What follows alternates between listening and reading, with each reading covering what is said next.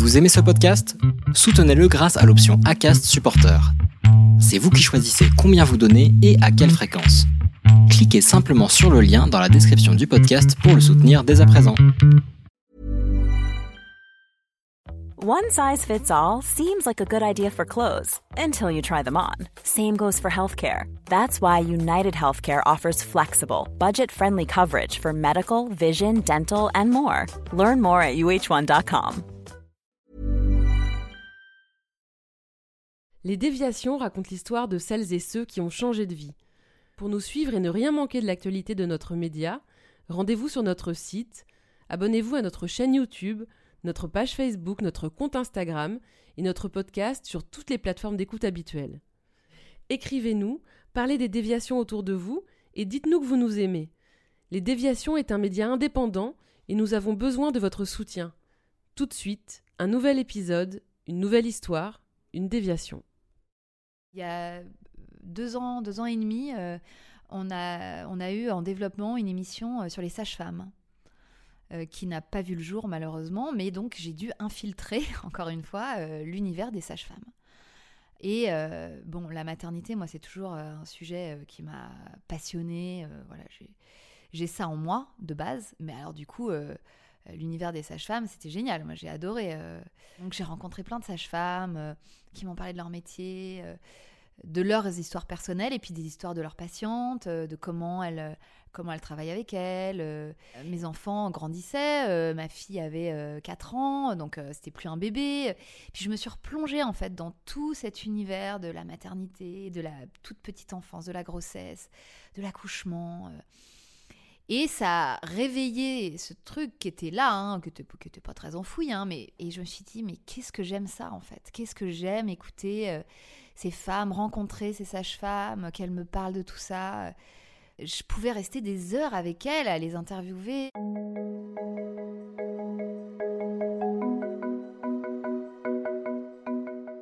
Si le nom de Clémentine Gallet ne vous dit rien, vous avez pourtant peut-être déjà entendu son podcast Bliss qui existe depuis avril 2018 et compte déjà près de 50 épisodes. Bliss se définit dès son générique comme le premier podcast qui parle de maternité autrement. Et effectivement, le format podcast prête particulièrement bien à ces histoires de femmes qu'on écoute comme les confidences d'une amie proche, entre déculpabilisation, réalité crue et vérité qu'on ose se dire qu'au-delà d'un certain stade d'intimité. J'ai eu envie de rencontrer Clémentine, car son histoire à elle mérite aussi d'être racontée. C'est celle d'une directrice de casting qui voulait donner plus de sens à sa vie et qui a tout arrêté pour lancer son podcast. Et elle le dit elle-même, c'est un concept qui réunit tout ce que j'aime, ce que je sais faire, et en plus qui est utile à d'autres. Bonjour Clémentine. Bonjour Laurence. Avant de lancer Bliss Stories, tu as plutôt travaillé en télé, mais j'aimerais qu'on remonte encore un peu plus loin parce que je pense que les auditeurs qui vont écouter ce podcast aimeraient en savoir plus sur toi. Donc d'où viens-tu? Où es-tu né Et qui es-tu? Alors on va remonter euh, ouais, quelques années en arrière. Euh, moi je suis une Parisienne euh, pure souche, née à Paris. j'ai grandi à Paris toujours, j'ai fait toutes mes études à Paris. Toute ma famille est parisienne, c'est assez rare d'ailleurs. On est vraiment des, des, des purs Parisiens. Je suis née à la frontière entre le 13e et le 5e. euh, euh, à la Pitié-Salpêtrière, énorme maternité à l'époque qui, qui d'ailleurs pratiquait la péridurale et c'était presque les débuts de la péridurale. Enfin bon, euh, c'est une autre histoire, mais et j'ai grandi euh, tout à côté, euh, rue Buffon, dans le 5e, euh, en face du jardin des plantes. Une enfance bénie et, et- et très privilégiée, voilà, avec une maman qui travaillait pas beaucoup, qui s'est beaucoup occupée de nous. Euh, on était euh, à l'école en face du jardin des plantes, donc le jardin des plantes était notre petit square de quartier, tu vois, ce qui était plutôt pas mal. Moi, je suis l'aînée d'une fratrie de quatre. Euh, j'ai un, frère euh, qui a deux ans et demi de moins que moi. Et, puis, euh, un peu plus tard, mes parents ont voulu faire un petit troisième. Et on a eu des sœurs jumelles. Et ça, c'était la, plus belle aventure en tant que grande sœur, d'avoir des petites sœurs jumelles qui ont 10 ans d'écart avec moi. Donc, euh, je m'en suis énormément occupée. Voilà, donc moi j'ai grandi dans, dans ce cinquième arrondissement, voilà, très, très bourgeois, très agréable, très, très préservé. Pendant 20 ans. On est resté là-bas. Puis voilà, j'ai fait des études pas très, pas très poussées. j'ai eu mon bac, après je suis, partie à la fac et assez rapidement, j'ai voulu faire une école de cinéma. Parce qu'en fait, il faut savoir que moi, toute ma famille est, dans ce milieu de l'audiovisuel. J'ai un, papa qui est réalisateur euh, de télévision, euh, une maman qui a été euh, présentatrice à la télévision pendant des années, qui était aux chiffres et aux lettres qui était Madame Chiffre. Il y en a beaucoup de ma génération qui regardaient cette émission avec leurs grands-parents ou leurs parents. Euh, voilà, c'était euh, celle qui mettait euh, les chiffres, tu vois, sur, les, sur le tableau là et qui annonçait les chiffres. Donc elle a fait ça pendant presque 20 ans en fait. Elle a commencé, elle était enceinte de moi et elle a arrêté. Elle est, mes sœurs avaient, avaient deux ans quoi. Donc c'est c'était une petite célébrité locale à l'époque où la télévision était n'était pas du tout ce qu'elle est aujourd'hui. Donc, euh, nous, on allait sur les plateaux de télé. J'ai grandi sur des plateaux de télé. Entre mes deux parents, en fait, on était tout le temps fourrés là-bas. Euh, c'était rigolo, quoi. Euh, donc voilà, donc moi, la télé, ça a toujours été quelque chose qui a fait partie de ma vie, en fait. Mes, parents étaient intermittents du spectacle. Et donc, moi, ce milieu de l'image m'attirait, mais, mais je voulais pas faire comme eux. Et puis surtout, je voulais pas avoir de piston, je voulais pas être... je voulais pas qu'ils me facilitent la tâche, surtout pas. Euh, et puis même, je n'avais pas spécialement envie de bosser avec mes parents, quoi. Voilà, je voulais faire mon, je voulais tracer ma route euh, toute seule. Euh, j'étais très cinéphile et je le suis toujours. Et je, me suis dit, bah, je vais, je vais plutôt m'orienter vers le cinéma. Mon père en a fait pendant des années avant de passer réalisateur de télévision, mais on a beaucoup regardé de films avec lui. Il a un peu construit ma culture aussi cinématographique. Et euh, voilà, donc j'ai eu envie de faire une école de cinéma pour en apprendre un peu plus et puis peut-être bosser un peu euh, dans ce milieu. Et puis j'ai eu de la chance, j'ai fait des, bonnes rencontres au bon moment. Euh, très vite, en fait, j'ai intégré des équipes de, tournage. donc j'ai commencé vraiment en bas de l'échelle, stagiaire régie, où tu vas faire des cafés, chercher les comédiens, où tu bloques les rues, voilà. Et puis tout de suite, j'ai adoré ça. Et, tout de suite, c'était des gros tournages. C'est-à-dire que j'ai travaillé euh, sur des téléfilms, euh, notamment avec José Dayan, euh, où il y avait des castings incroyables avec Depardieu, Jeanne Moreau.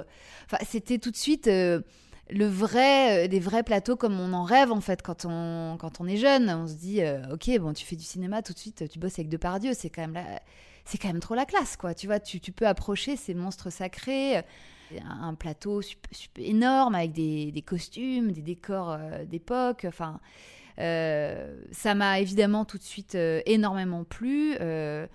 Et, et, voilà, je me suis dit, c'est ça que je veux faire. Donc, j'ai terminé mon école, mais je suis vite. En fait, j'ai j'ai beaucoup plus appris en, un tournage qu'en deux années d'école. Donc je me suis dit, bon, je vais arrêter de faire raquer mes parents des fortunes, cette école, et puis je vais apprendre euh, sur le tas, quoi. Et c'est ce que j'ai fait. Donc j'étais très jeune, hein, j'avais 22 ans. Euh, et j'ai voilà, j'ai fait des stages euh, et très vite, euh, je me suis rendue indispensable. En fait, j'ai compris qu'il fallait que je me rende indispensable pour avoir euh, du boulot. J'ai accepté les plus basses besognes et je me suis vraiment donnée. J'ai très peu dormi. J'étais très très investie, très passionnée. et puis j'ai monté petit à petit les, les, échelons. Voilà, donc je suis passée de stagiaire à assistante, puis je suis passée à la mise en scène surtout. J'ai quitté l'équipe régie pour passer à l'équipe mise en scène et et là, euh, bah, la mise en scène, on est vraiment l'assistant du réalisateur ou de la réalisatrice. Et, on est donc au plus près de la direction d'acteur et de la mise en scène et, euh, et des loges et des comédiens et tout. Et moi, c'est vrai que c'est des années que j'ai adorées j'ai adoré. Alors j'étais jamais chez moi, j'avais des horaires, c'était n'importe quoi. Les équipes de tournage, ça devenait euh, euh, mes meilleurs amis, ma famille euh, pendant le, temps du tournage et c'était comme des grandes colonies de vacances. mais j'ai adoré ça et puis j'ai travaillé avec des réalisateurs et des réalisatrices passionnants. donc voilà, j'ai fait ça pendant à peu près dix ans. J'ai pas voulu après passer à la réalisation ou quoi parce que j'avais pas ça dans les tripes. Euh, et puis surtout, j'avais envie de, de, me construire moi personnellement en fait. Euh, et puis j'ai vu, je me suis rendu compte que c'était pas facile d'avoir une vie de famille euh, stable dans ce milieu. parce qu'en fait, enchaîner les colonies de vacances, ça ne facilite pas la stabilité. Donc, c'est là que j'ai eu envie de, bifurquer en me disant bon, bah, je vais trouver quelque chose de plus, ouais, de plus sédentaire. Donc, la télévision. Euh, voilà, parce que c'était sa petite sœur en fait. Euh, alors d'habitude, c'est plutôt les gens de télé qui rêvent de faire du cinéma. Donc on me disait, mais, qu'est-ce que tu fais? Mais, mais t'es folle Pourquoi tu, vas te mettre à faire de la télé alors que t'as des possibilité de faire des, des films fantastiques? Je dis, bah ouais, mais en fait, moi, j'ai là, c'est bon, j'ai vécu ça pendant dix ans, j'ai adoré ça, j'ai envie d'autre chose là. En fait, euh, il y a eu un, film euh, qui, a, été assez marquant, qui est le film sur lequel j'ai rencontré l'homme qui partage ma vie aujourd'hui. On a eu une histoire sur, euh, sur un tournage. C'est quel film? Alors en plus, bah, c'est marrant que tu me poses cette question parce que le film était vraiment, comme qui dirait, annonciateur de la suite. C'est un film qui s'appelle On va s'aimer.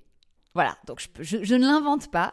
c'est un film d'Ivan Calberac avec Gilles Lelouch, Mélanie Doutet, Alexandra Lamy on s'est bien marré à faire ce film et on s'est rencontrés sur ce tournage. Et euh, voilà, je me suis dit, ok, bon, bah, ce mec-là, euh, je pense que c'est l'homme de ma vie. Et, donc, j'ai envie de construire. Voilà, donc ça a aussi aidé dans ma décision euh, d'arrêter d'arrêter les tournages et d'arrêter cette vie un peu décousue. Et en fait, moi, j'avais prévu de partir à New York après ce tournage pour justement réfléchir. En fait, je voulais, ça faisait très longtemps que je voulais partir à New York pour, pour m'installer là-bas pendant un an et faire un petit point avec moi-même. et, donc je suis partie alors qu'on venait de se rencontrer. Je lui ai dit écoute voilà, moi je pars, euh, tu me suis, tu me suis pas. Euh, moi j'aimerais, ça me ferait très plaisir que tu me suives. On y va. Enfin voilà. Donc moi je suis partie. Il est venu me voir euh, très souvent pendant l'année et, et, moi cette année new-yorkaise a été un moment où, moi je bossais en fait dans une boîte de prod française là-bas euh, et je bidouillais, je, les aidais sur plein de trucs. Euh, c'était une boîte de, de, prod exécutive en fait. Euh. Tu avais quel âge à l'époque? Bah, J'avais 25 ans. Et donc New York, bah, avec tout, tout ce que propose euh, cette ville et, toutes les vibrations qu'il y a dans cette ville que je connaissais déjà très bien, mais là où j'ai vraiment pu euh, avoir euh, une, vraie vie professionnelle et sociale là-bas et qui était fantastique.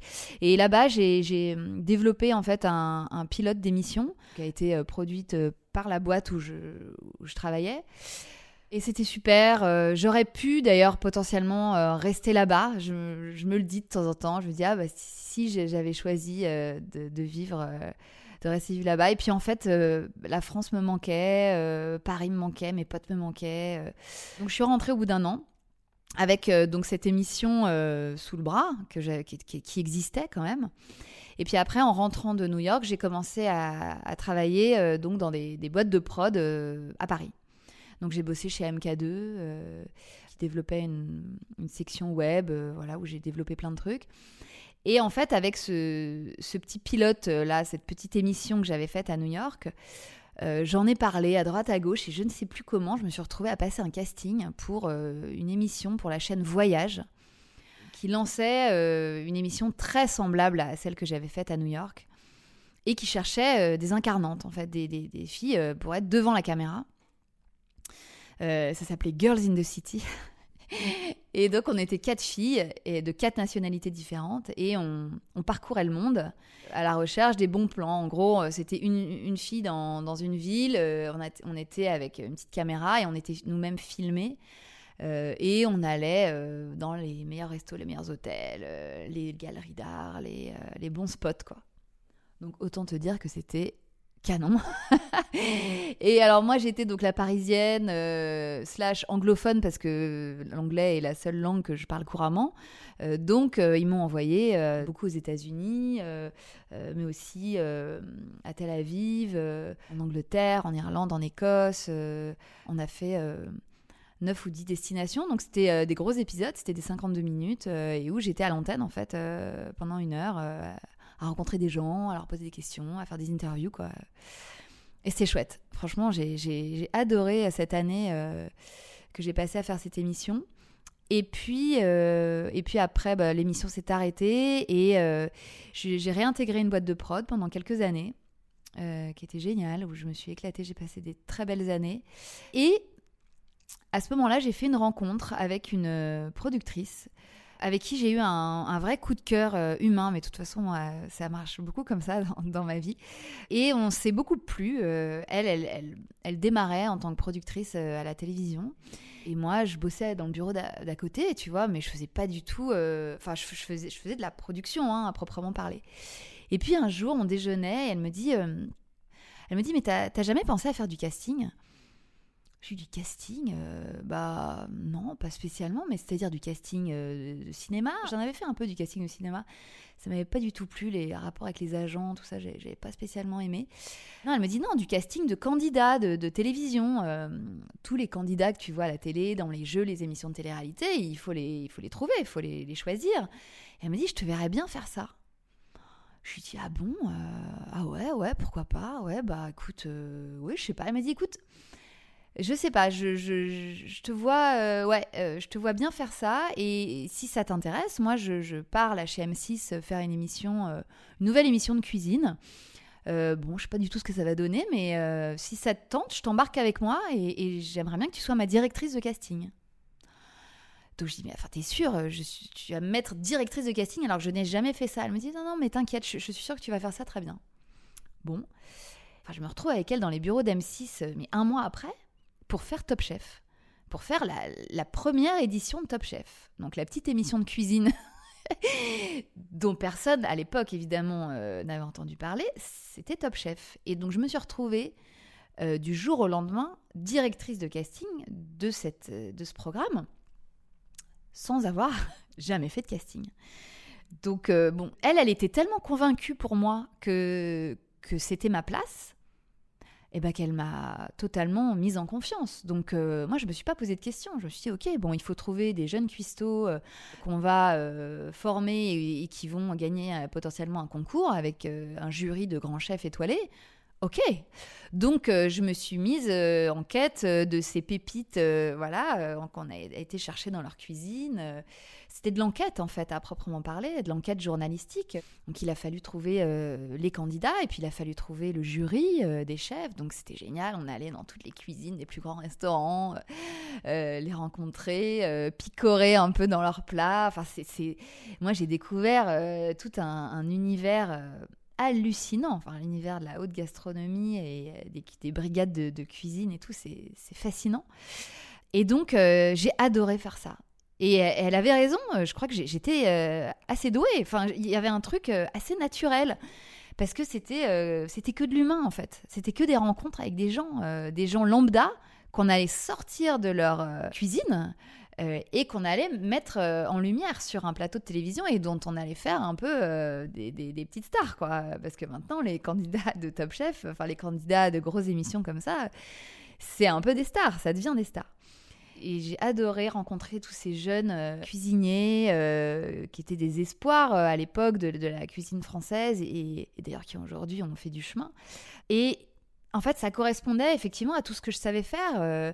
j'aimais l'humain, j'aimais faire des rencontres, j'ai beaucoup d'empathie. donc ça a matché en fait.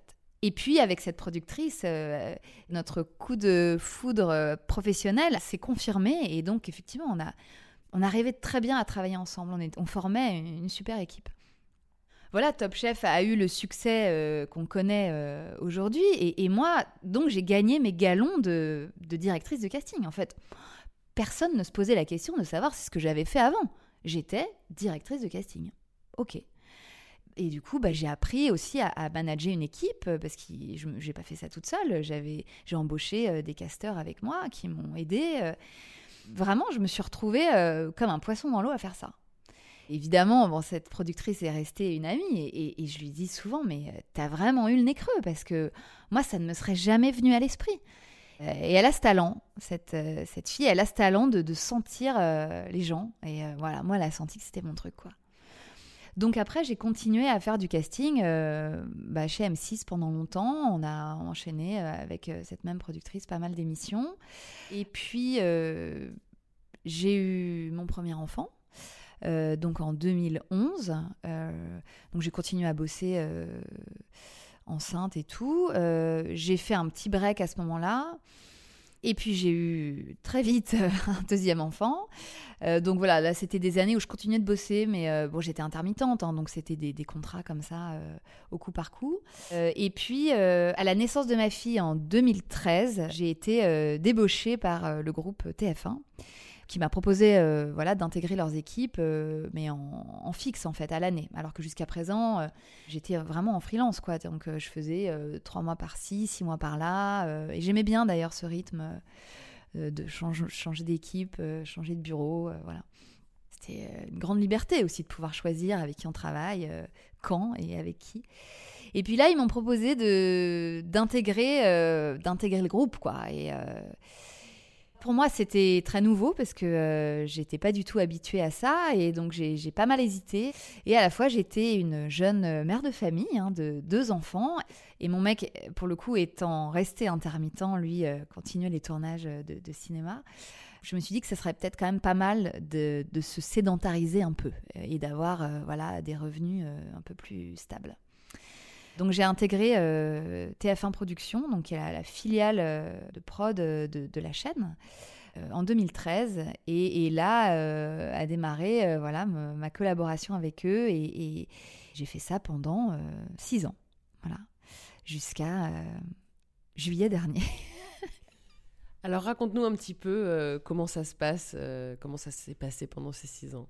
En fait, j'ai découvert la vie de, bureau avec euh, des collègues euh, qu'on a toute l'année, euh, un bureau fixe, une ligne téléphonique fixe, la cantine, la salle de sport, la cafette, le parking. Enfin, c'est vrai que c'était très nouveau pour moi, mais c'était un moment de ma vie où, où c'était parfait en fait, où ça m'allait très bien. Et puis, euh, au sein de cette euh, structure, au sein de TF1, il y avait aussi 1000 projets super excitants. Donc ça combinait euh, à la fois la stabilité financière et plein de projets de casting sur des émissions très variées et avec une équipe très sympa. En fait, j'étais directrice des castings chez TF1 Prod, donc je m'occupais, je, manageais en fait toutes les équipes de, de casting des émissions qui nécessitaient des candidats. Euh, euh, et qui était produite par euh, TF1 Prod. Ce qui n'est pas toutes les émissions diffusées par TF1, attention, parce que sinon ça, aurait été vraiment beaucoup trop pour une seule personne. mais TF1 Prod donc produit certaines émissions diffusées par le groupe TF1 et voilà. Donc moi je m'occupais de ces programmes-là et donc c'était génial parce qu'en fait j'avais un peu ma petite entreprise dans la grosse, c'est-à-dire que l'unité casting dans des chaînes comme celle-là, c'est assez conséquent parce qu'il y a beaucoup de programmes toute l'année, euh, euh, des choses très variées. Euh. Ce qui était formidable, c'est qu'ils m'ont laissé une totale liberté. Donc, je choisissais mes équipes, je les manageais comme je le voulais. donc ça, c'était génial parce que moi, j'ai besoin de travailler dans un climat de confiance avec les gens avec qui je travaille. Et, c'était le cas. Et ça a bien fonctionné, quoi. Voilà, moi qui étais un petit peu frileuse au début euh, sur le boulot euh, fixe, en fait, euh, ça m'a convenu pendant toutes ces années et, j'ai passé de, très belles années avec, je te dis, en, faisant des choses vraiment, en passant d'une émission de cuisine à une émission de dating, à une émission d'aventure, à une émission à des, compétitions diverses et variées. Donc encore une fois, à être vraiment dans l'humain, quoi, dans tout ce qu'il a de plus génial et de plus euh, hallucinant et de plus surprenant. Voilà, on a. Et donc voilà, donc ce, ce concept d'aller chercher des gens anonymes pour les mettre euh, en lumière, j'ai toujours adoré ça. Et puis euh, c'est marrant parce qu'en fait la diversité des programmes, à chaque fois que tu démarres une nouvelle émission, tu découvres un nouvel univers. je t'en parlais tout à l'heure pour Top Chef, où j'ai découvert le milieu de la cuisine. Bon, bah là, euh, une année, on a fait une émission sur euh, les entrepreneurs. Et j'ai découvert le milieu des entrepreneurs. Et donc forcément, quand tu cherches des candidats, euh, tu te mets à fond. Enfin, tu, te documentes, tu, tu, cherches sur Internet, sur Instagram, sur tous les, réseaux possibles et imaginables. Donc, tu es un peu infiltré, en fait, dans le réseau. Et ce milieu de l'entrepreneuriat a remué quelque chose dans ma tête. Je me suis dit, tiens c'est fou ces gens quand même qui, euh, qui sont à leur compte, euh, qui ont une idée euh, géniale et puis qui, qui en font un métier en fait et un business. Bon, Puis il y a une petite graine qui s'est plantée dans ma tête. Euh, j'ai adoré faire ce casting d'ailleurs. Euh, j'ai fait des rencontres géniales avec des gens passionnants, euh, donc des jeunes entrepreneurs, mais aussi des business angels. Enfin, vraiment des, des gens très éloignés de, tout mon univers audiovisuel, média, divertissement, tout ça. Et des gens vraiment qui, moi, m'ont assez fasciné.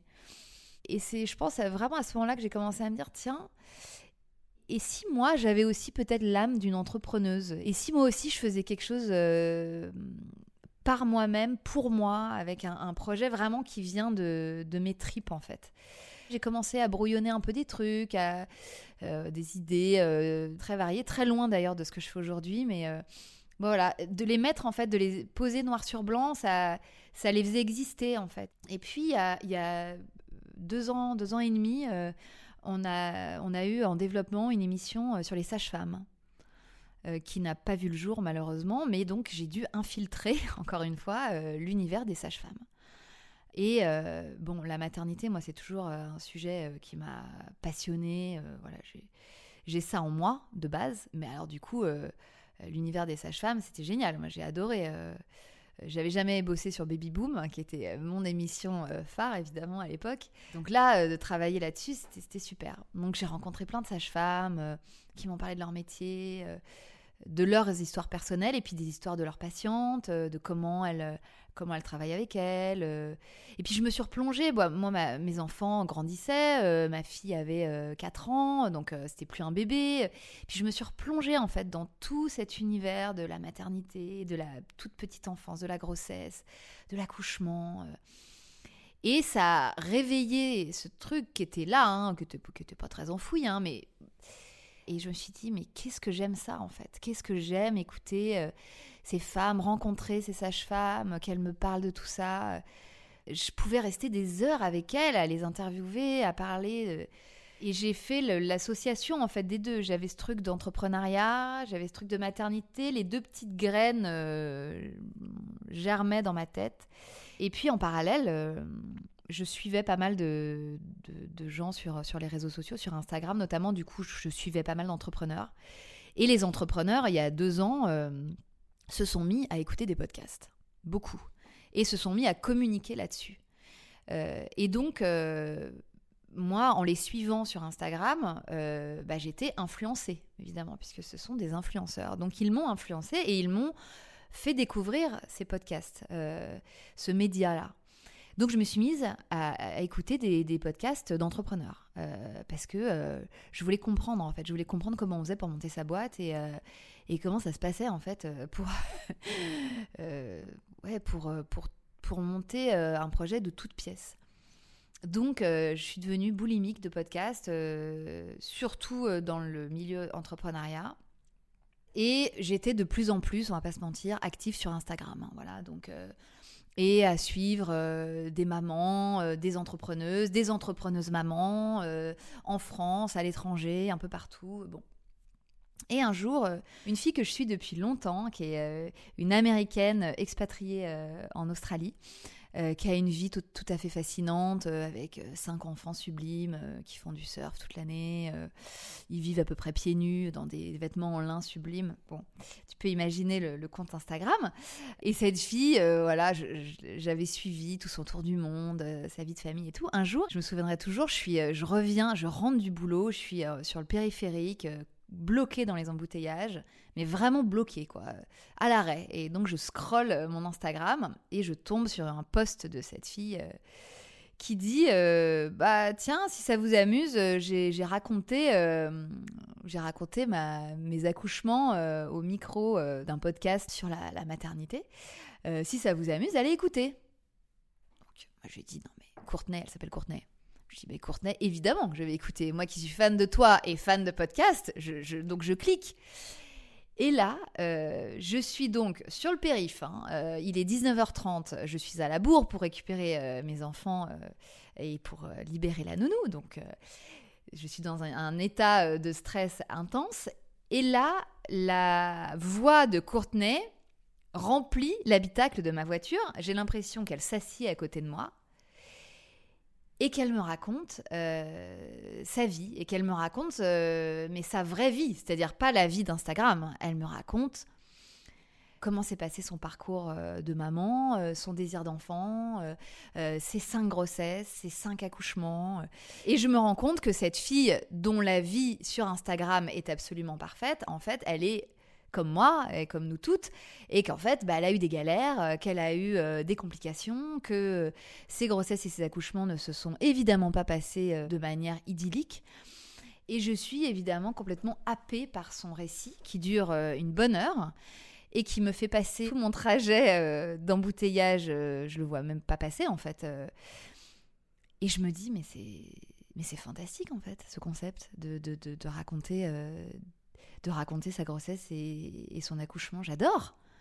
Donc, je rentre chez moi, je libère la nounou, je couche les enfants et je me mets sur Internet et je cherche podcast grossesse, podcast accouchement. Je me dis, ça doit forcément exister en France. Euh, il y a plein de podcasts, euh, j'en écoute plein, il y a forcément ça. Donc, je cherche un peu fébrilement et rien. Mais rien. Donc, je me dis, c'est pas possible, c'est pas possible. Donc, je cherche, je cherche. Vraiment, je, je fais des grosses recherches et je ne trouve rien. Et là, ce soir-là, je me dis, ok, je vais le faire. C'est moi qui vais le faire. Si ça n'existe pas, il, faut que ça existe en France. C'est trop génial. C'est euh, un truc euh, qui devrait arriver dans, dans, dans, toutes les oreilles de toutes les femmes, en fait. C'est euh, c'est informatif, c'est bourré d'émotions, ça fait découvrir des, parcours de vie, des histoires de vie euh, extraordinaires, ça se prête merveilleusement bien au support podcast, parce qu'on a le temps d'écouter euh, tous les détails d'une grossesse et un accouchement, que c'est une écoute choisie, le podcast. Donc, a priori, les gens qui vont écouter ça sont intéressés par le sujet et par la nana qui va raconter son histoire. Donc je me dis, ok, c'est fantastique, et c'est fantastique que ça n'existe pas, parce que du coup, je vais le faire. Et elle est là, en fait, elle est là, mon idée. Je sais faire des interviews, je sais trouver des bons candidats, a priori, puisque c'est quand même euh, mon métier de tous les jours. Le sujet de la maternité euh, me passionne, euh, donc je ne serai jamais lassée, en tout cas, il me faudra un certain temps pour être lassée. Ok, j'y vais, donc, je crois, le lendemain, euh, je commandais un micro euh, sur Internet. Le surlendemain, euh, je me formais à un petit logiciel de montage, parce que j'avais l'habitude de monter aussi beaucoup de vidéos. Bon, là, j'ai monté du son, quoi. Fallait monter du son plutôt que de la vidéo, mais je savais faire. Et j'ai commencé à réfléchir au concept, quoi, au concept global, au logo, au titre, à qui j'allais interviewer. Et j'ai très vite pensé ça comme un truc assez global, un peu comme une marque en fait. Je m'en rends compte là maintenant, après, sur le moment, j'étais pas du tout là-dedans. Sur le moment, euh, il y avait surtout une urgence de le faire en fait, vite. Euh, parce que je voyais bien que le podcast était en plein boom. Je voyais bien que sur les réseaux sociaux, euh, les mamans, ça marchait très très bien, et qu'il y avait un gros engagement des mamans sur Insta je me suis dit, si c'est pas moi qui le fais, quelqu'un d'autre va le faire. Donc, euh, vas-y, fonce. Euh, donc voilà. Donc il a fallu faire tout ça en parallèle euh, de mon boulot, hein, puisqu'il n'était pas question évidemment d'arrêter. C'était un side project, comme on dit, sous-marin. D'ailleurs au début j'en ai pas trop parlé au bureau. je faisais ça le soir. quand j'entrais, quand j'avais couché les enfants, donc j'ai perdu quand même beaucoup beaucoup de, sommeil hein, et de vie sociale le dire. Mais ça m'allait en fait parce que j'étais tellement portée par mon truc, j'étais, il y avait une espèce d'évidence et d'urgence que euh, je me suis pas posé la question en fait. Et puis euh, les heures de sommeil, je me bah, je, les, rattraperai plus tard et euh, voilà. Donc je me suis lancée vraiment à fond, tête baissée là-dedans. Je me suis très vite dit qu'il fallait un angle très fort. C'est pour ça que j'ai décidé de ne traiter que la grossesse et l'accouchement et, de ne pas aller vraiment plus loin. C'est-à-dire que dans mon podcast, on, peut évoquer euh, l'éducation euh, ou, la petite enfance ou bon. Mais globalement, quand même, euh, je m'arrête aux trois mois de l'enfant, quoi, ou, à la fin de l'allaitement. Au début, quand il a fallu trouver les mamans, bon, moi j'étais un peu terrifiée à l'idée de, contacter des femmes que je ne connaissais pas. Donc j'ai demandé à ma, à ma cousine et à une de mes meilleures amies de, de faire un peu cobaye. bon, il se trouve qu'elles avaient eu des histoires fortes. Il y en avait une, ma cousine a fait un bébé toute seule, et, mon amie a, vécu un premier accouchement en une heure, genre ultra rapide, très rock'n'roll. Et donc, je me suis fait la main, entre guillemets, avec elle, et et avec ces, deux premiers épisodes qui, moi, me paraissaient bien, j'ai commencé en fait à contacter euh, des inconnus, enfin des filles que je connaissais euh, sur Instagram, mais que je ne connaissais pas vraiment, quoi. Et puis je me suis lancée, donc j'ai envoyé euh, 10 mails à 10 nanas que j'avais très envie de connaître mieux, quoi. Dont j'avais envie de gratter le, vernis Instagram, justement. Et puis qui, par leurs écrits, me plaisaient bien. Et, et sur les 10 mails que j'ai envoyés, j'ai eu 9 réponses immédiates mais pas genre euh, oui, vas-y, on se, voit bientôt euh, dans six mois. Genre oui, on se voit quand euh, mon heure sera la tienne, en gros. Et je me suis dit, ah ouais, ok. Donc en fait, les mamans ont très envie de parler. Il y a un besoin, il y a un vrai besoin. Et, tout de suite, je me suis dit, hmm, ok, donc cette petite idée de faire parler les mamans, c'est peut-être la bonne. Et, et de fait, voilà, après, ça, ça s'est enchaîné et donc j'ai fait ces neuf premières interviews euh, euh, et, puis voilà, j'en suis à, j'en suis à 50. Moi, je suis, euh, je suis, surprise à chaque fois que je vois tes podcasts. Je me dis, elle est super forte en angle. Je me dis, je sais pas, t'en as presque 50. À chaque fois, je me dis, là, c'est bon. Elle, les a tous. Elle peut pas en trouver un de plus. Et tu nous en sors un de plus à chaque fois. Il y a ton talent bon, de journaliste pour anglais. Et alors, pour le casting, après, comment tu fais? Bah, en fait, j'ai la chance que ce soit un sujet universel et inépuisable. C'est-à-dire que tous les jours, il y a des milliers de naissances, donc des milliers d'histoires, puisque chaque euh, naissance est unique et chaque vécu de maternité est unique. Et que euh, les femmes continueront toujours de, tomber enceinte et, d'accoucher.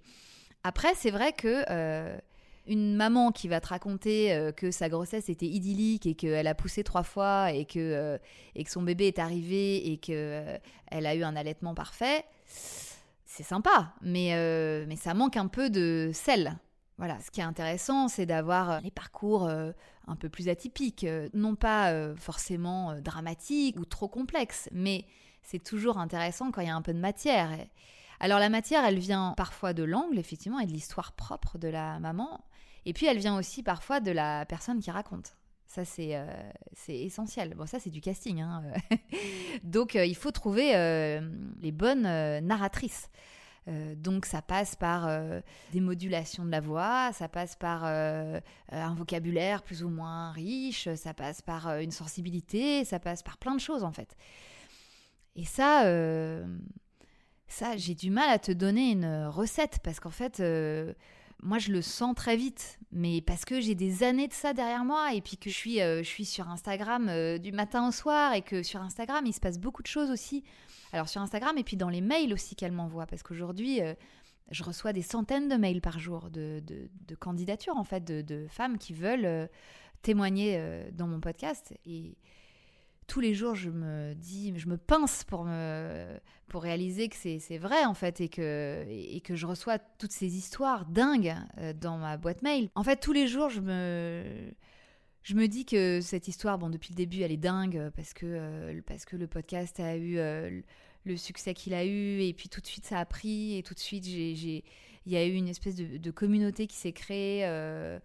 Autour de ce projet qui a, été euh, dingue et, très engagée, très bienveillante, très militante aussi. Euh, et je trouve que par l'écrit aussi, on sent, on sent beaucoup de choses d'une femme et de son histoire. La manière dont elle raconte à l'écrit, en général, est assez révélatrice de la manière dont elle va la raconter à l'oral.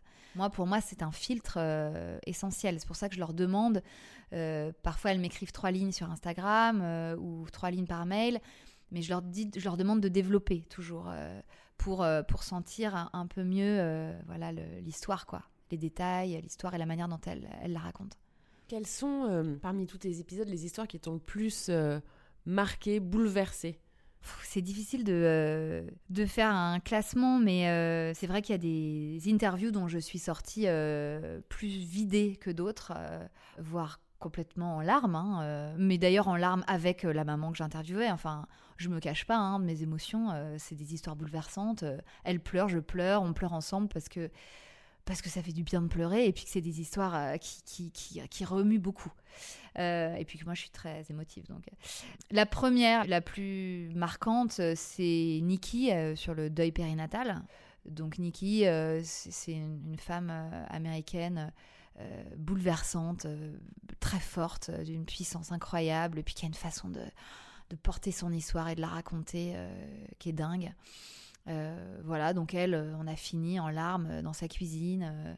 mais c'est, je sais pas comment dire, c'est des larmes c'est de l'émotion pure, mais on n'est pas du tout dans la lamentation en fait.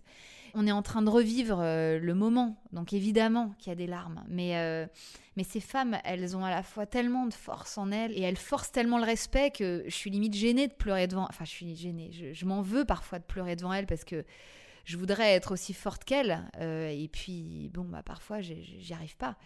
Mais ouais, le, deuil périnatal, c'est c'est un drame qui, qui, je crois, le, ce, qui, peut arriver de pire hein, à, une maman. Donc, euh, il y, a eu, y a eu cet épisode-là qui était euh, peut-être le, plus, le plus difficile à enregistrer. Dans l'enregistrement final, alors c'est toujours la, la question euh, comment doser l'émotion aussi, parce que je veux surtout pas basculer dans le pathos euh, et, vraiment euh, le but, je mets toujours un point d'honneur à ce que la force de ces femmes euh, transparaisse dans le podcast. Donc voilà, j'ai pas envie de laisser trop de larmes. Il y a eu le, le déni de grossesse aussi qui a été très fort parce que je me suis retrouvée en face d'une femme incroyable qui, qui, avait une façon de parler de cette histoire dingue, mais dingue que que moi-même j'avais du mal à conceptualiser. Euh, et d'ailleurs, je le dis dans le podcast, enfin, le déni de grossesse, pour moi, c'est un truc, euh, ça peut pas arriver, quoi. Je veux dire, en 2019, on ne peut plus euh, ne pas se rendre compte qu'on est enceinte, quoi. C'est pas possible. Et en fait, si, évidemment, ça, ça, arrive encore. Et à des nanas qui ne sont pas dans une précarité ou dans une détresse sociale préoccupante, pas du tout. Et puis, évidemment, il y a l'épisode qui s'appelle 9 mois, 9 jours, qui est costaud aussi.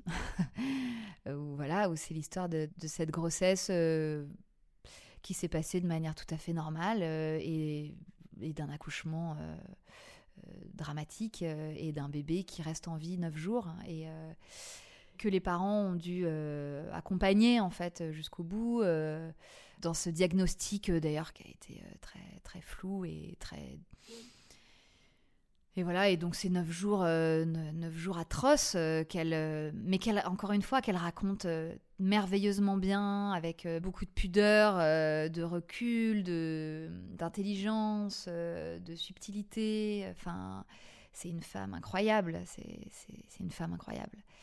Et donc, tu as rien que d'en reparler, ça?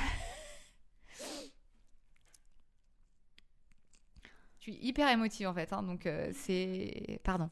Mais non, mais parce qu'en fait, à chaque fois, je suis, je suis toujours hyper touchée par, le, par ce qu'elles me donnent, par leur générosité, par la force qui se dégage d'elles, et par euh, le besoin qu'elles ont d'en parler pour faire du bien à d'autres, pour être utile, pour que ça ne se reproduise pas.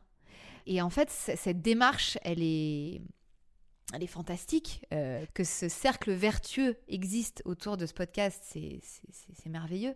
Et voilà, et à chaque fois, je me dis, putain, mais c'est... Merci, quoi. Merci de venir. Merci de le dire. Merci d'en parler avec euh, autant d'intelligence. Et, euh, et merci de me livrer tout ça, quoi.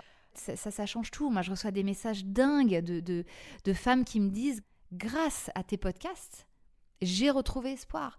Grâce à tes podcasts, j'ai eu des informations que j'avais trouvées nulle part ailleurs. Euh, grâce à tes podcasts, je vais aller voir euh, tel médecin euh, qui, j'espère, va me trouver une solution. mais ça, mais, mais ça, mais c'est une récompense incroyable pour moi. Mais jamais j'aurais pensé en arriver là. Et, pour moi qui, qui voulais trouver du sens à, à, une vie professionnelle qui était très très euh, divertissante et très intéressante, et, euh, mais qui manquait à mon sens euh, voilà, un peu de, d'utilité, même si les, les, programmes télé ont une certaine utilité, évidemment. Mais en tout cas, moi personnellement, j'étais en quête de, d'autres choses. Bon, bah là, c'est merveilleux, en fait, ce qui se passe autour de ce projet. Il y a combien d'auditeurs euh, maintenant, aujourd'hui, dans la communauté Bliss Stories? Alors écoute, euh, il y a beaucoup d'audience. Là, j'ai dépassé les 3 500 000 écoutes en un an, à peine. puisque ça, c'est des audiences qui sont comptabilisées depuis octobre 2018. Donc voilà, depuis octobre 2018, plus de 3 500 000 écoutes. Donc c'est énorme. En fait, au début, je me rendais pas compte moi des audiences que je faisais je voyais les chiffres grossir. Je me disais, ah cool, 10 000, 20 000, 30 000, 50 000, oh, 50 000, 70 000, 100 000. Ah ouais, quand même. Ah, il y a 100 000 personnes qui ont écouté l'épisode. Ouais, c'est quand même cool. Euh, bon, en fait, c'est énorme. Euh, et, tant mieux. Mais tant mieux que ça circule et, euh, et que l'information soit relayée. Et que déjà, je ne pouvais pas espérer tout ça. Et alors là, avoir autant d'écoute, c'est fantastique. Et donc pour le futur, est-ce que tu as des plans à court terme, à moyen terme, à long terme? Alors oui, bien sûr, j'ai plein de projets. Bah alors là déjà, donc euh, euh, j'amorce une nouvelle vie professionnelle puisque euh, donc depuis deux mois, j'ai quitté TF1 donc et je me suis mise à mon compte. Euh, donc euh, moi-même, je deviens euh, l'entrepreneuse voilà, que je voulais être et je suis en train de me construire une vie professionnelle un peu sur mesure en fait autour de, du podcast. Là maintenant, j'ai mon bureau, j'ai plus de collègues de bureau, mais je, je, bosse à la maison, je m'organise autrement, j'ai évidemment beaucoup plus de, de liberté et voilà, donc c'est un peu vertigineux au début. On se dit oulala, attends par où je commence. Euh, c'est vrai que c'est quand on sort de six ans de, de boîte, euh, six ans euh, de rythme très très cadré, c'est un peu vertigineux. Mais bon, ça me fait pas peur et, et je pense que j'ai la ressource pour le faire. J'ai eu 40 ans cette année, euh, donc euh, je pense que ce changement de vie n'est pas complètement anodin non plus. Euh, et apparemment, c'est un bel âge pour se renouveler en fait professionnellement. Donc oui, moi mes projets, bah, c'est déjà de continuer Bliss tant que je peux, hein, parce qu'il y a encore plein de sujets et plein d'angles à, trouver et à traiter. J'ai déjà là tout un planning d'enregistrement à venir qui me qui m'excite beaucoup et, voilà et de femmes que je suis très impatiente de rencontrer et puis d'autres projets de podcast aussi certainement euh, et puis d'autres choses sur d'autres supports euh, peut-être euh, voilà. Je vais pas trop en parler pour l'instant parce que c'est encore à l'étape développement. Mais en fait ce en fait Bliss Stories donne plein d'idées à plein de gens. Donc c'est chouette. Il y a des gens qui viennent me voir avec de nouvelles idées. Et moi j'aime bien ce genre de de rencontres euh, et, d'initiatives. Et c'est chouette quoi. Donc euh, on verra ce qui se passe, mais oui, il y a, y, a, y a, plein de choses euh, à venir, plein de choses excitantes.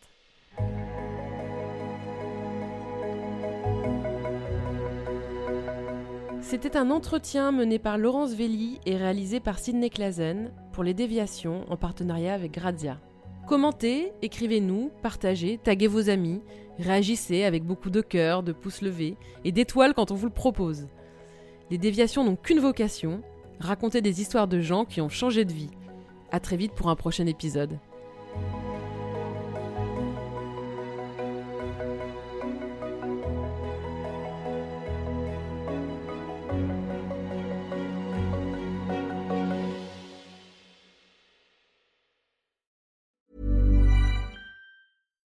When you make decisions for your company, you look for the no-brainers. And if you have a lot of mailing to do, stamps.com is the ultimate no-brainer. It streamlines your processes to make your business more efficient, which makes you less busy. Mail checks, invoices, legal documents, and everything you need to keep your business running with stamps.com. Seamlessly connect with every major marketplace and shopping cart. Schedule package pickups and see your cheapest and fastest shipping options from different carriers. With rates up to 89% off USPS and UPS rates. And with the Stamps.com mobile app, you can take care of mailing and shipping wherever you are. Make the same no-brainer decision as over 1 million other businesses with Stamps.com. Sign up with Code PROGRAM for a four-week trial, plus free postage and a free digital scale. No long-term commitments or contracts. That's Stamps.com. Code PROGRAM.